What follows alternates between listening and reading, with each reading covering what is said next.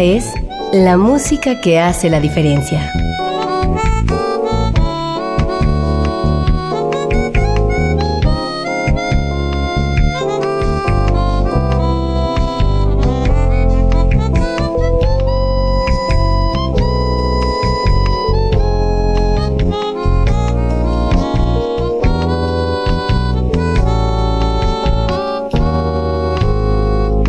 Las estrellas del pop y de la música brasileña. Sonidos originales del cine y del teatro. Jazz, New Age y otros géneros.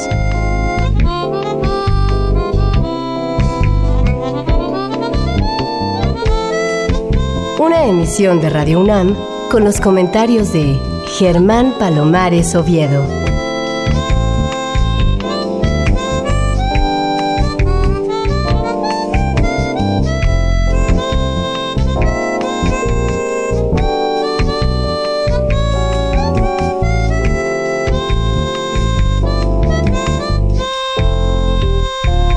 Muy buenas, soy Germán Palomares Oviedo en una nueva emisión con la música que hace la diferencia. Y hoy la diferencia la hace la música incluida en el disco Lado Jazz, con una agrupación comandada por Paolo Marcellini. Y lo digo yo porque él seguramente va a decir que se trata de un proyecto conjunto. Es un cuarteto que integran además Eddie Vega en la batería, Juan Ramos como saxofonista y flautista y Pepe Morán como pianista. Te doy la bienvenida, Paolo Marcellini. Me da mucho gusto que estés frente a este micrófono. Hola, Germán. Mucho gusto. Me da mucho gusto estar aquí contigo y gracias por invitarnos. Cuéntame, ¿hace cuánto que llegaste a México y por qué? Llegué hace 21 años a México. Lo sé porque mi hijo es hace el, eh, calendario, él me recuerda cada año que cumple cuántos años tengo aquí. Y llegué porque me casé con una mexicana que después de cuatro años de vivir en Italia, no obstante le hubiera prometido a mi papá que nunca me hubiera traído a México, en cuanto quedó embarazado mi hijo me dijo, ya se acabó la aventura italiana, ¿no? Y la bohemia, ¿no? Porque finalmente pues la verdad nosotros los músicos somos muy bohemios y muy, como no damos una gran seguridad final, económica, digamos. Todavía no estaba mucho de acuerdo sobre la clase de vida que podíamos darle a nuestro hijo. Pero en fin, estas ideas un poco diferentes. Venimos acá en México.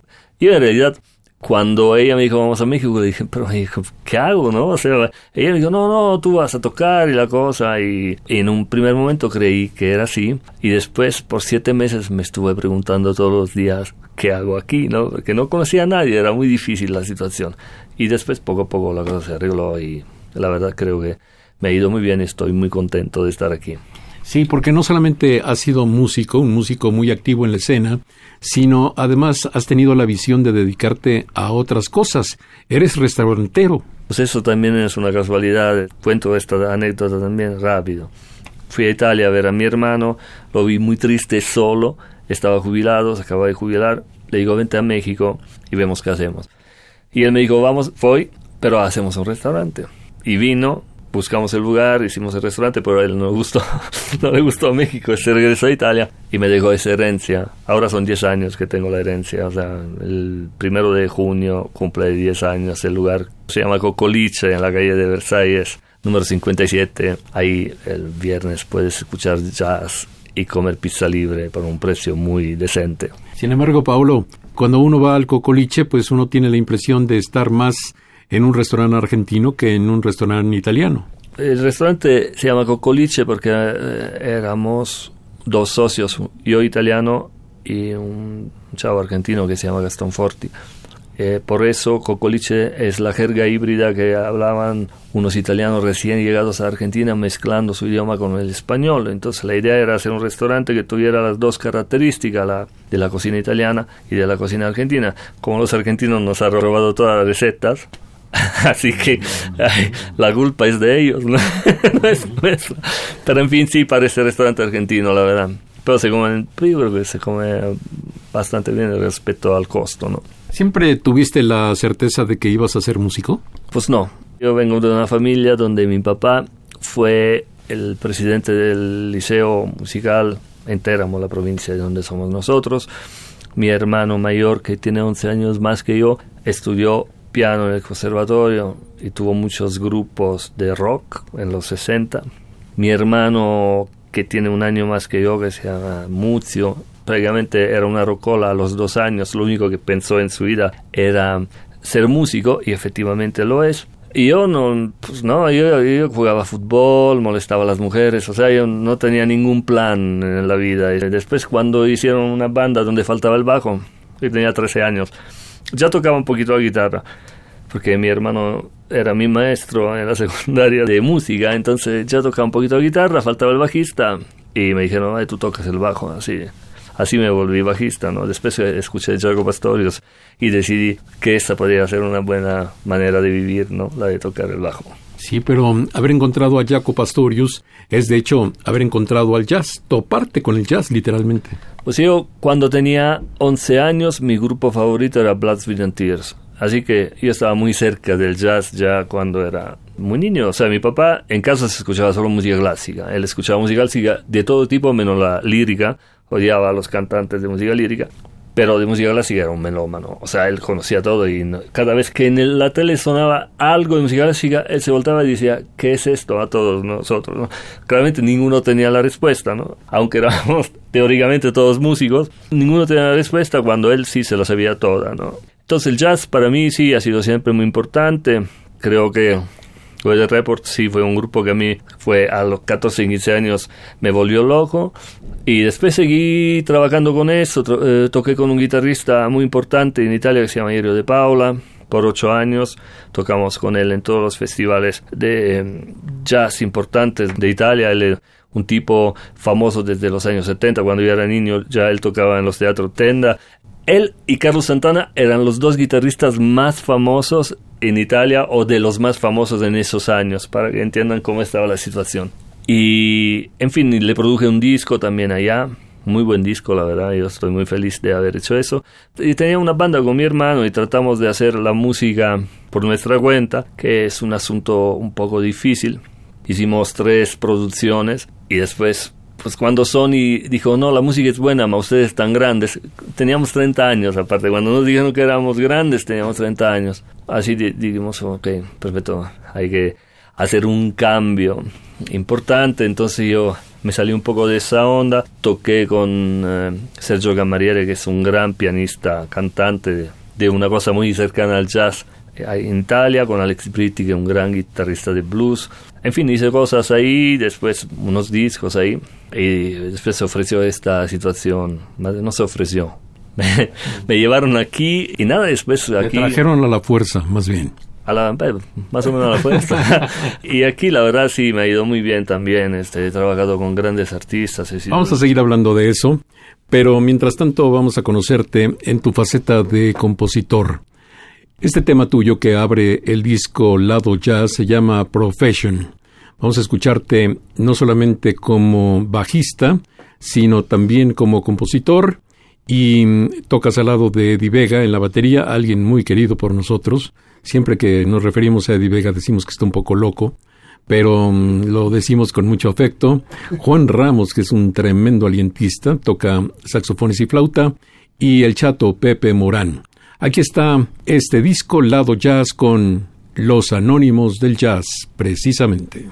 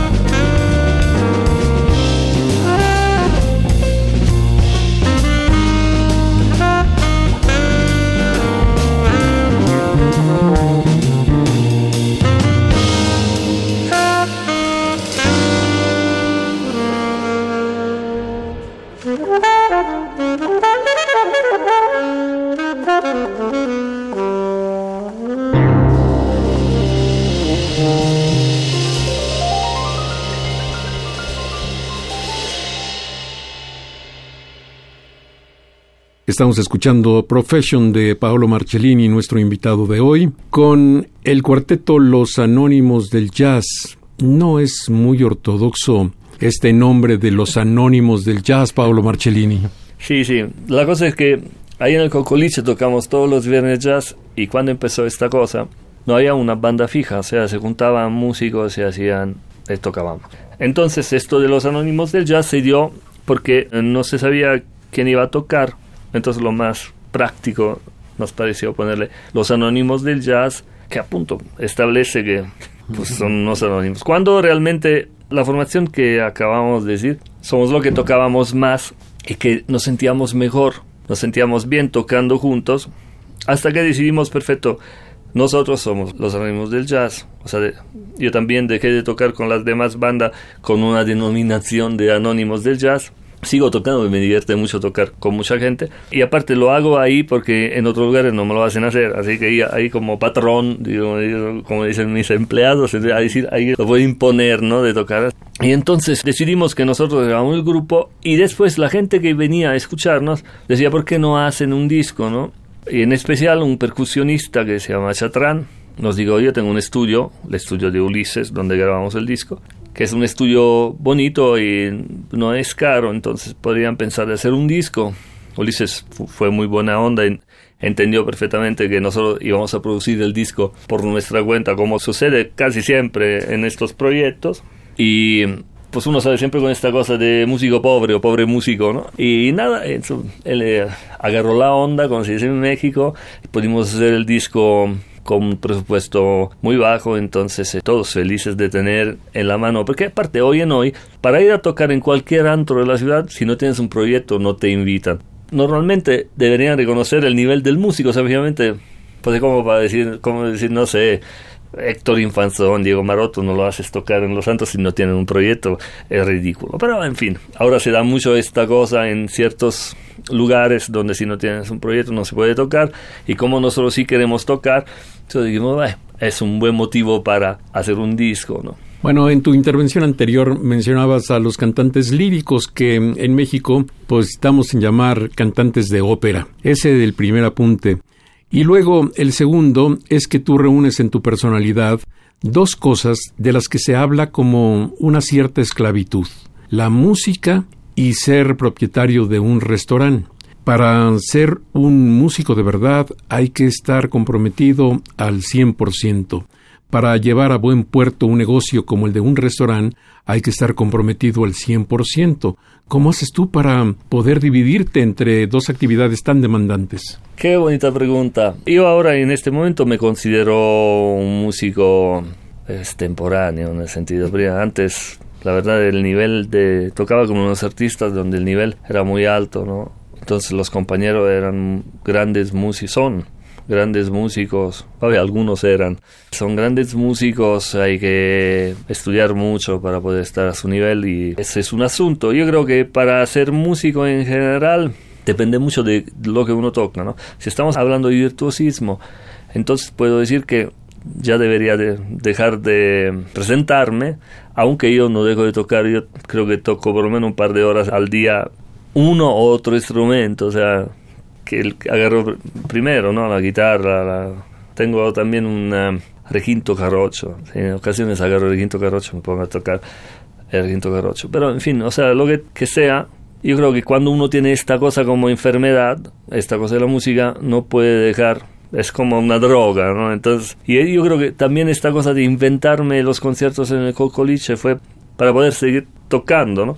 Porque claramente me dedico menos a la profesión, aunque todavía en ocasiones voy a tocar con amigos. Pero en fin, yo creo que sí, creo que se puede hacer, se puede ser músico si uno entiende dónde está el límite, ¿no? De, o sea, no se mete en problemas. Yo creo que trato de tocar cosas donde no me meto tanto en problema y cuando me meto en problema, pues qué hacer. No, y además considerando la situación actual de los músicos, es decir, la escasez de lugares para tocar, los ínfimos salarios y todo esto, pues qué bueno que tú tengas una alternativa en tu vida y puedas existir de una manera más digna de una manera más desahogada. Vamos a escuchar un tema ahora que pertenece a Juan Ramos. Juan es un tipo excepcional, es muy introvertido todavía, a pesar de sus grandes dotes como músico y compositor. Pertenece a la familia de los Ramos de Xochimilco, es decir, aquellos que integraron la Big Band Jazz de México, pero su carrera de solista va viento en popa y a una velocidad realmente muy veloz. De Juan Ramos es este tema que se llama Bichín. El cuarteto es Los Anónimos del Jazz y con Juan, además nuestro invitado de hoy, Paolo Marcellini, con Pepe Morán en el piano y Eddie Vega en la batería. Aquí están Los Anónimos del Jazz. you.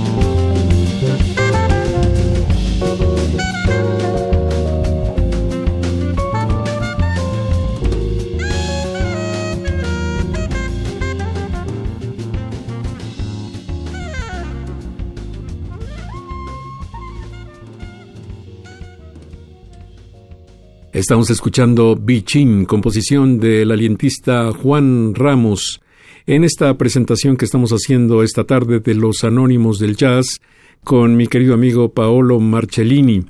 Paolo, tú no solamente has estado en el mundo del jazz, sino has estado en el mundo de la música en general y por alguna razón en este tipo de música popular que si bien no es precisamente folclórica, tiene mucho de folclórico.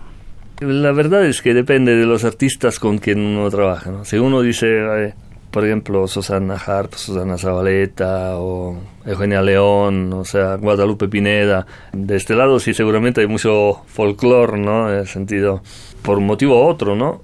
Sí he tocado aquí en México cosas que yo nunca me hubiera esperado tocar, porque he tocado con muchos artistas que tocan música mexicana, y yo siempre he tenido esta pasión para la música. Yo cuando venía de vacaciones me llevaba los discos estos que las recoltas de discos de Veracruz, o sea, escuchar José Alfredo Jiménez para mí es un, artista enorme, ¿no?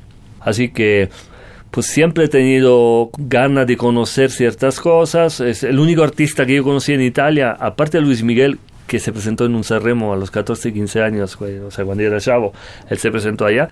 Era Armando Manzanero, no por medio de Armando Manzanero, había una cantante, se llama Leni Andrade, brasileña, cantaba contigo, aprendí en un putpurrí eh, suyo, entonces conocí a Armando Manzanero por ese motivo. Pero toqué también aquí con Armando Manzanero, el maestro Armando Manzanero, la verdad fue otro de los grandes artistas con que me tocó trabajar, así como toqué con artistas realmente de pop, ahí sí que no hay folclore, ¿no? hay todos los artistas, digamos, que suenan en la radio comercial, si se puede decir así, o sea, en los... Ahí, ¿no? Pues con mucho gusto, la verdad. Pero sí, ahí es pop, pop. O sea, es música ligera, ¿no? Como decía un famoso artista que acaba de desaparecer. Bueno, me van a tildar de loco, pero creo que hay mucha similitud entre la música mexicana y la música italiana. Finalmente, dos pueblos latinos que mm, en el mundo del jazz puede que sean muy diferentes, en el mundo de la música cuasi folclórica también son muy diferentes, pero en el ámbito de lo que estás describiendo son muy parecidos. Sí, tengo un, dueto también con un amigo que se llama Giovanni Puzzurro y ahí tocamos pura música italiana. En muchos momentos tocamos música que aquí ha sonado, ¿no? Hay un putpurri en especial que tocamos, donde todas las canciones que tocamos son éxitos aquí en México. Mucha gente a lo mejor no lo sabe, ¿no? Pero hasta esta de Emanuel, la chica de humo, la compuso un arreglista italiano, se llama Malavasi me parece, y nada, en, México creen que esa canción es composición de Emanuel, ¿no? Pero creo que no, creo que la compuso en italiano. Así como mil otras canciones que son muy famosas aquí, que son composiciones italianas. Los italianos lo hacían mucho con la música inglés, ¿no? A finales de los 60, principios de los 70, toda la música de estilo Beatles, de los grupos, eran en Italia cover de grupos ingleses, ¿no? Eh, y eso pasó aquí en México. México tuvo mucha influencia de la música italiana en un cierto momento, ¿no? Yo transmití algunos años el Festival de San Remo y como también participé de alguna manera en el Festival OTI, puedo decir que había diferencias, sí, pero tan escasas que parecían exactamente lo mismo.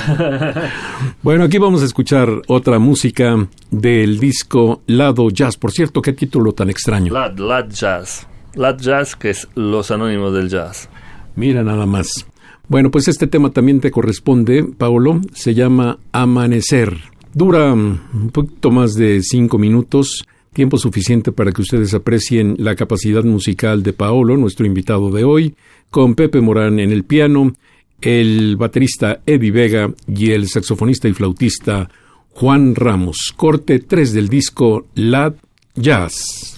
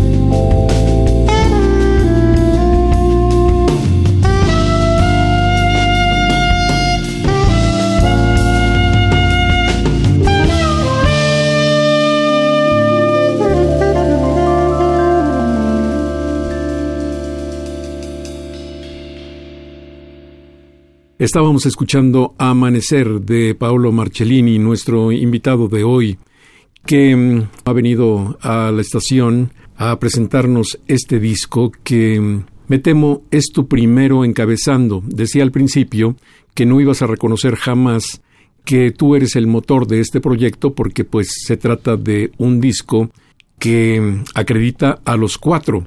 Pero la verdad es que sin ti este disco no hubiera sido posible, Paolo. Germán, Germán. Eh, sí, creo que yo soy lo que empuja más para que esto pase. Creo que es un proyecto de un cuarteto que si no tendría mi nombre, ¿no? Y tendría mis rolas. Cuando hicimos el disco, la idea es que todos llegáramos con la misma cantidad de composiciones para hacer un disco parejo. Entonces cada uno hubiera puesto dos, tres composiciones. Pero ya sabemos cómo van estas cosas. Entonces al final llegué con tres. Entonces por ese motivo tengo más canciones en el disco.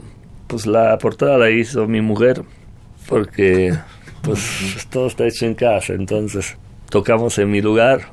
Pues creo que sí, yo tengo una intervención un poco mayor de los demás en un sentido de que probablemente sí, si no estuviera yo, no se hubiera podido hacer este proyecto en especial, pero la verdad yo creo que si no estuvieran ellos yo tampoco hubiera podido hacerlo en el sentido de esto, es realmente un sonido, ¿no?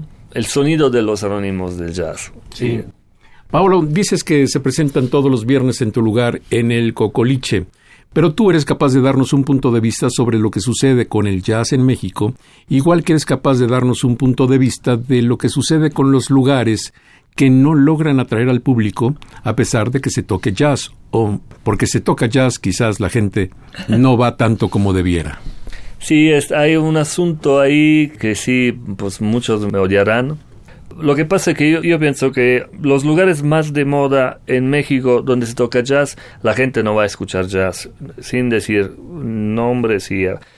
Finalmente lo hicieron con otra idea los lugares y sí hay jazz adentro de estos lugares, pero o sea, ahí no se va a crear un movimiento de jazz. Si es que, o sea, faltan lugares tipo el arcano, los íntimos, o sea, lugares underground donde la gente va efectivamente a eso, a escuchar la música, ¿no?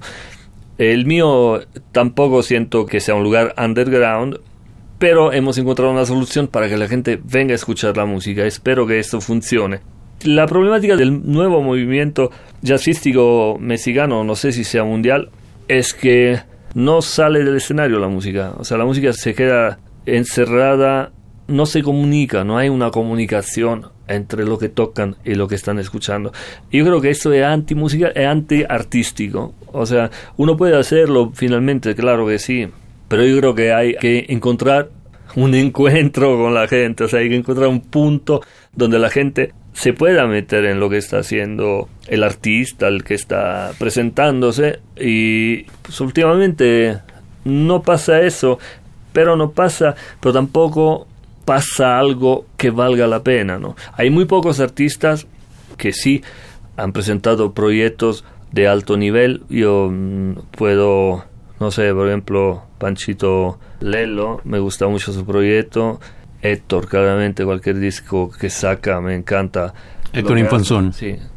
Hay un grupo que me encanta, que ellos, la verdad, hacen una cosa muy ligera, pero muy bonita, que es el grupo donde está el Chato, donde está todos los hermanos Fer, Hilari y Rubel. La banda Tío Gus, esa me gusta mucho. Siento que es muy internacional. Me parece como tipo incógnito o Jamiroquai, pero eh, onda mexicana. yo creo que eso sí sirve, eso ayuda. Yo creo que esas cosas, porque hay un alto nivel musical, ellos gozan la música y creo que es una cosa interesante, ¿no? Y transmiten, que es todo lo que decías y que me parece sumamente importante. Conociste a alguien que conmovía y ese se llamaba Enrique Neri. Sí, Enrique Neri es una gran persona. Yo tengo varias anécdotas con él. Él como que me adoptó cuando yo llegué con Eugenia León. Sintió una cierta simpatía hacia mí.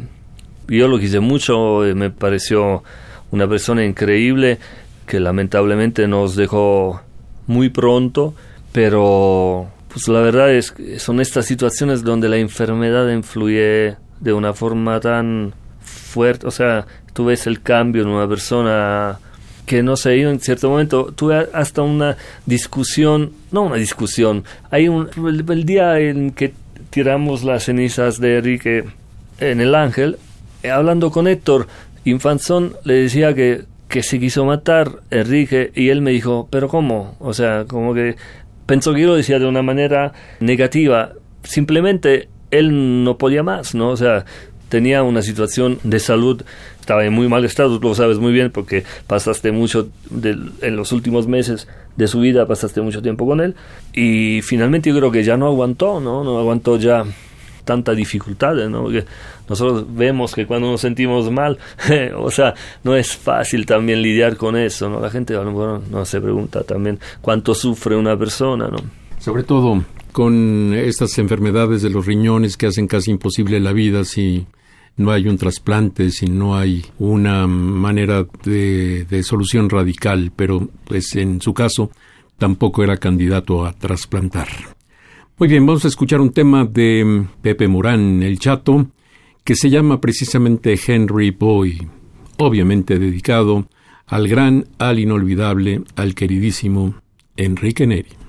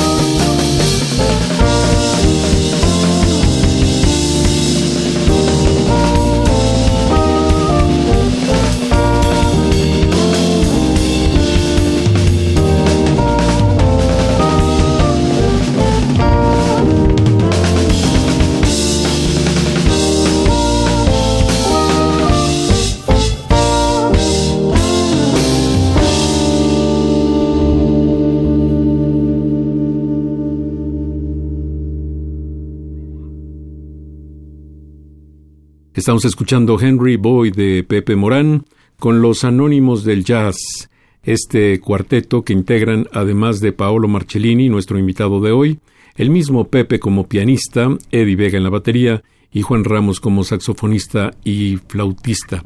¿Qué tal se te da componer, Paolo Marcellini? Dado que tienes varios temas en este disco, pues eso hace suponer que se te da fácilmente, pero ¿es verdad? Pues se me da fácilmente la composición en el sentido de la canción. Eh, la línea melódica. Sí, sí, sí. He hecho música hasta para película gracias a eso, ¿no? Y compongo canciones estúpidas, pero que me da mucho gusto hacer. O sea, realmente los temas míos son muy tranquilos, ¿no? El tema de de Pepe, claramente el tema de un jazzista, ¿no? De uno que ya compone con un modo... Sofisticado. Sofisticado, efectivamente.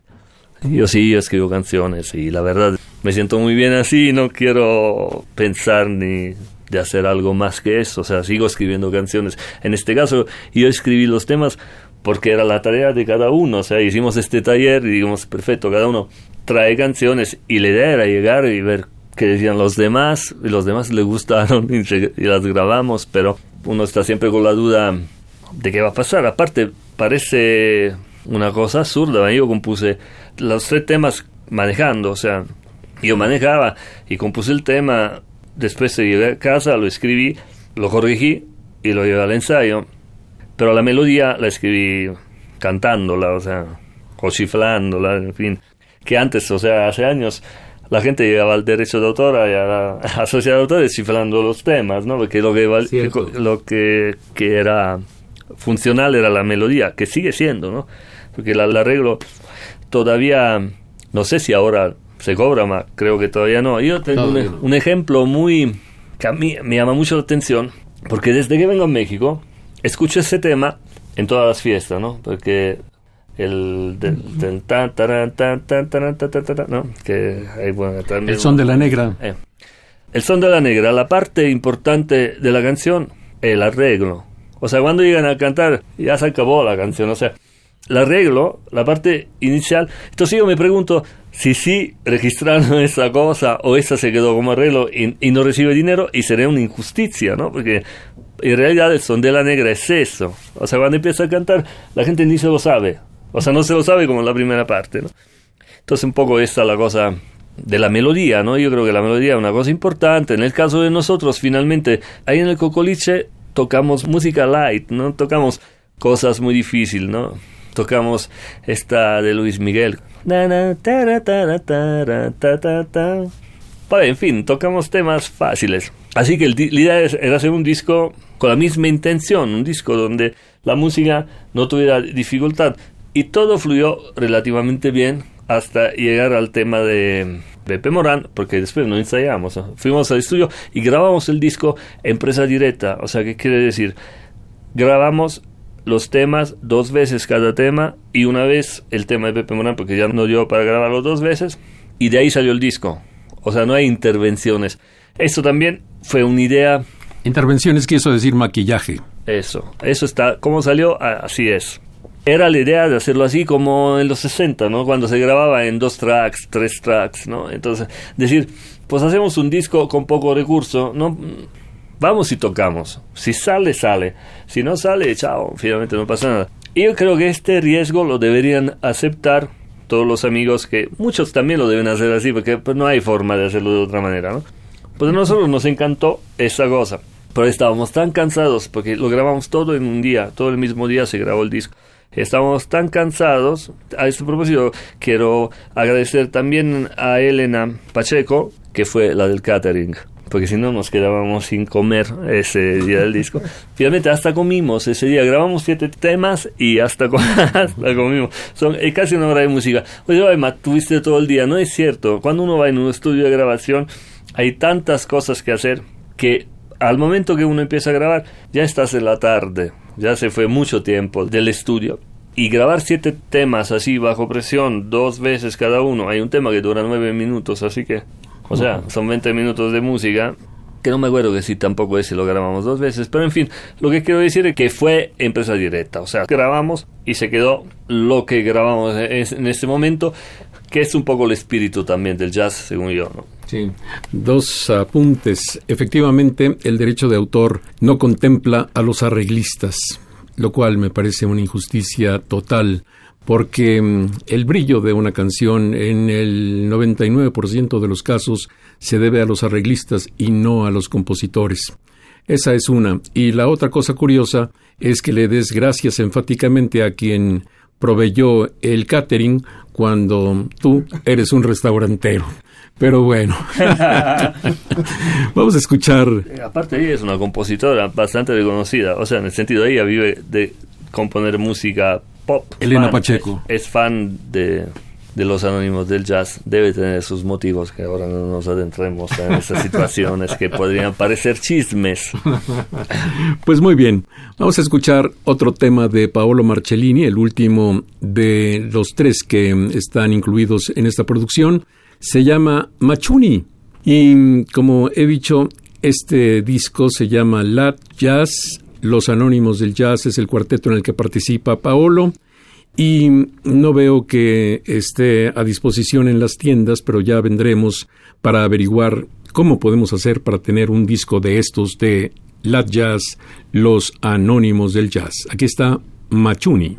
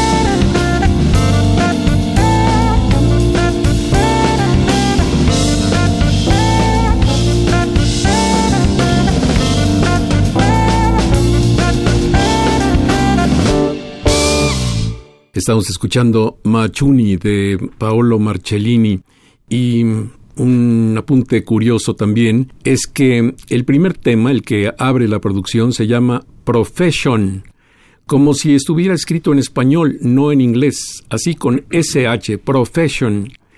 Y el quinto, el que acabamos de escuchar, se llama Machuni. ¿Qué te empeñas en poner nombres extraños o diferentes? Te explico, Machuni es una de las primeras palabras que digo mi hijo. Mi hijo, el chiquito, yo tengo dos hijos grandes y después me casé otra vez. Tengo un niño chiquito, tiene tres años y medio. Y una de las primeras palabras que digo fue Machuni. Y he tratado de entender qué era esto Machuni. No se sabe, o sea, nunca lo pude explicar. Hasta en ocasiones dice Machuni Funi, ¿no? Entonces parece japonés el muchacho.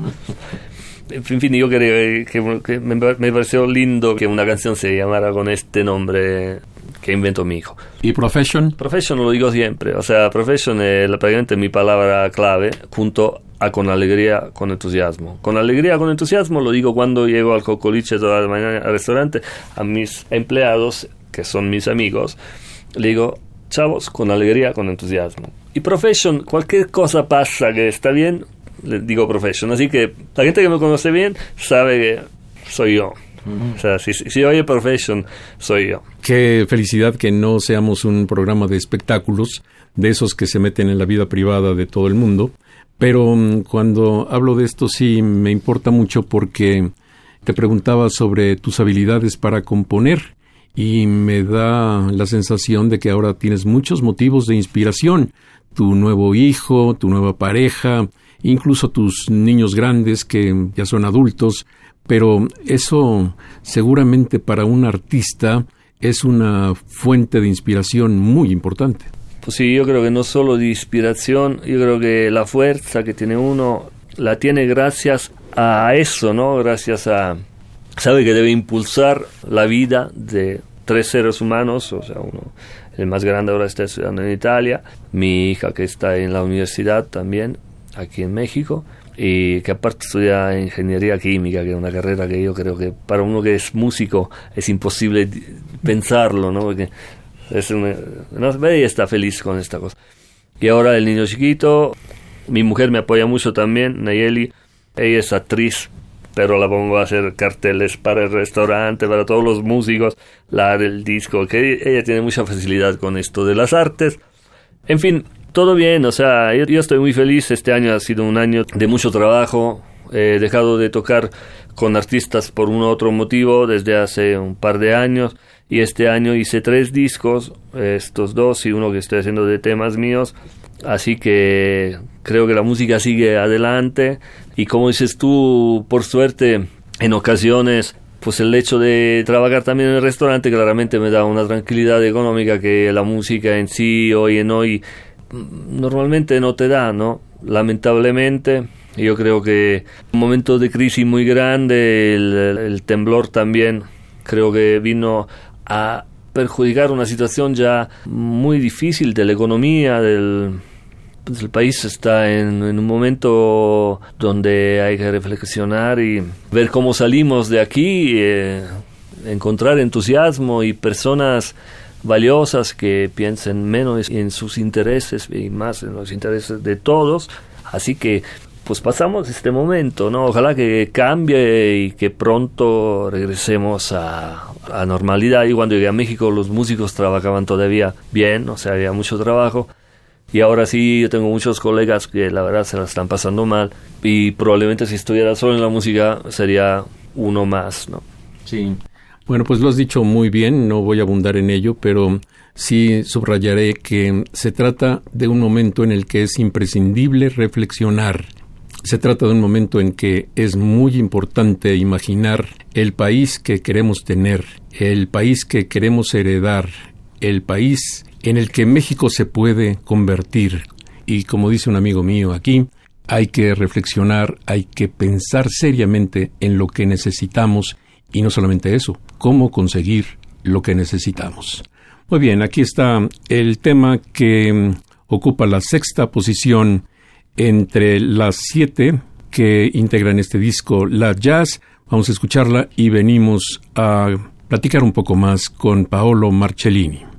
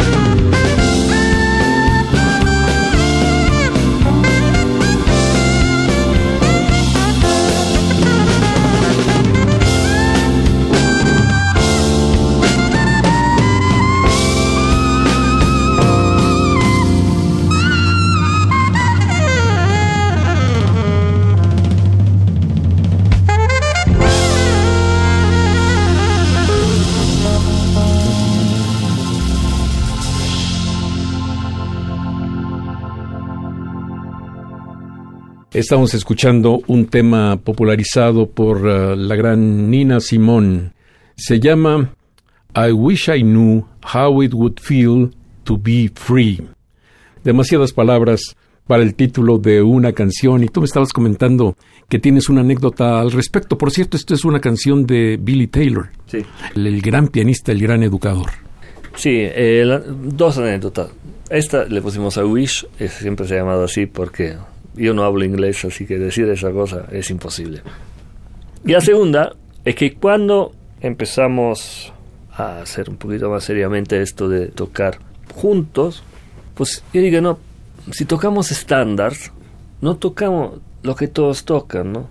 Sony es la rola que decía antes de Luis Miguel. Y esa sí es una de las que tocan todos. Escogí en el Real Book unos 10 temas que no fueran temas que habían sonado tanto y hay unos de Wine Shorter, por ejemplo, tipo Ana María, por ejemplo, una de las que tocamos siempre para abrir el concierto, tocamos la de Ana María que no viene en el disco. Hay otra rola que se llama Chitlins con carne, que es una rola muy divertida, que igual está en el Real Book, pero no, no lo toca nadie, ¿sabes? Una rola casi desconocida. Y esta, de I Wish I Would, de todo lo demás, lo mismo, es un gospel muy abandonado, pero muy simpático. Yo siento que es una canción que, que sí se presta muy alegre, ¿no? Entonces, como esta era la atmósfera de los anónimos del jazz, que aparte, normalmente cuando tocamos, yo hago unas, como si fuera un programa de radio, ¿no? Pero de estos antiguos. Entonces tocamos una rola y yo después digo al micrófono, los anónimos del jazz, del jazz, del jazz, ¿no? Y la gente se ríe. Entonces, pues no somos serios, digamos. Aunque yo creo que, o sea, yo creo que esta banda es por eso, ¿no? Para que tú te diviertas. Yo creo que uno que viene a escuchar los anónimos del jazz se la pasa bien y espero también que escuche buena música, ¿no? Yo siento que sí, pero probablemente no lo debería decir porque yo toco ahí, ¿no? Pero yo siento que sí, uno escucha una propuesta que sin querer decir nada de nuevo, porque hay muy poco que decir y, y nosotros no somos los aptos para esto, nos juntamos a pasar un buen rato entre músicos y con la gente. Sabes que yo quiero decir que me gustó mucho el disco por varias razones, una de las cuales es que a pesar de que hay temas de muy larga duración, como por ejemplo el que viene a continuación que dura más de nueve minutos, de todas maneras no hay un exceso de improvisación o pseudo improvisación. Ya se sabe que actualmente muchos juegan a ser improvisadores y no lo son en realidad. Están fingiendo improvisar. Pero aquí la improvisación tiene medida, tiene un peso exacto y no molesta tanto como ya empieza a molestar y a aburrir esos largos solos que no van a ninguna parte, esos discursos vacíos como de los políticos en general. Vamos a escuchar ahora Wayne's Thang, T-H-A-N-G, y nos preguntamos a qué se refería Kenny Garrett, el compositor, con esta palabra, pero sucede que es simplemente un slang, lo que quiere decir que es la cosa de Wayne, así se llama este tema, que ofrece el cuarteto Los Anónimos del Jazz para concluir esta emisión. Eddie Vega, Juan Ramos, Pepe Morán y nuestro invitado de hoy, Paolo Marcellini.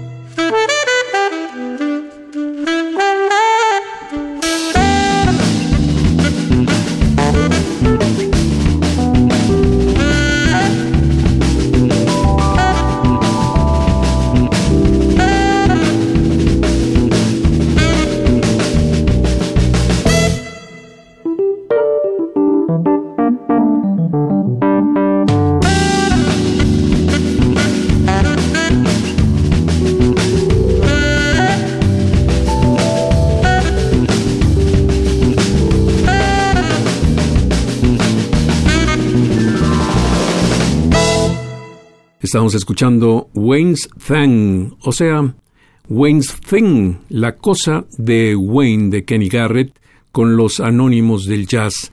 Antes de concluir esta presentación, me gustaría saludar a un queridísimo amigo mío, productor de radio de hace muchísimo tiempo. Tuve oportunidad de trabajar con él, tremendo exigente, tremendo creativo y tremendo amigo. Te doy la bienvenida al programa con mucho cariño, Porky Villalay.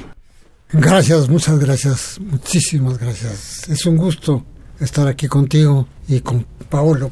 Sí, y no dejas de ponerme nervioso, así que fue realmente un reto estar platicando con Paolo en tu presencia. Te agradezco mucho que hayas estado en esta emisión, Paolo.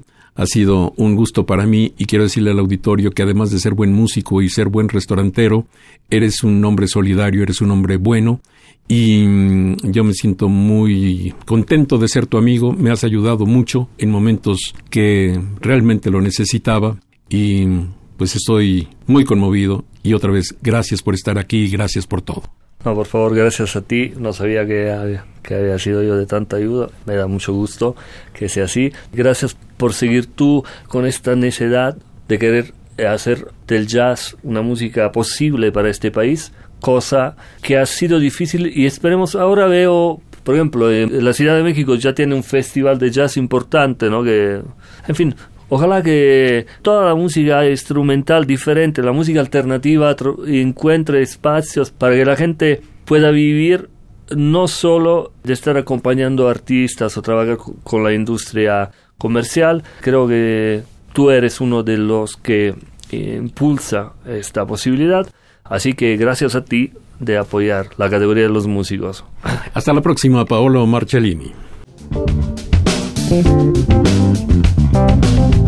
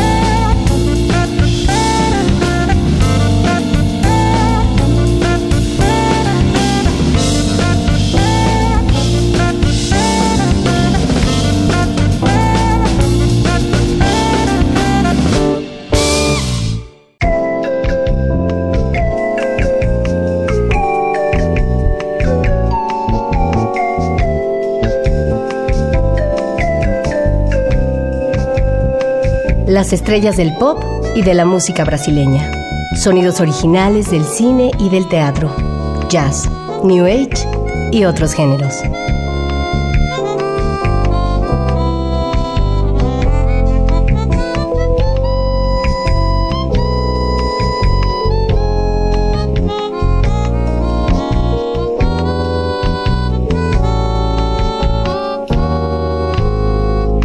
La música que hace la diferencia.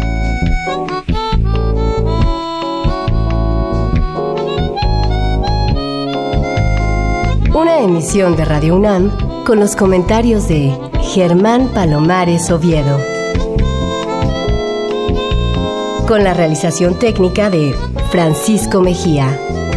Sugerencias y comentarios en gpalomar.servidor.unam.mx. También en Twitter y en Facebook. A través de la web, escúchenos en radiounam.unam.mx. Alternativa AM.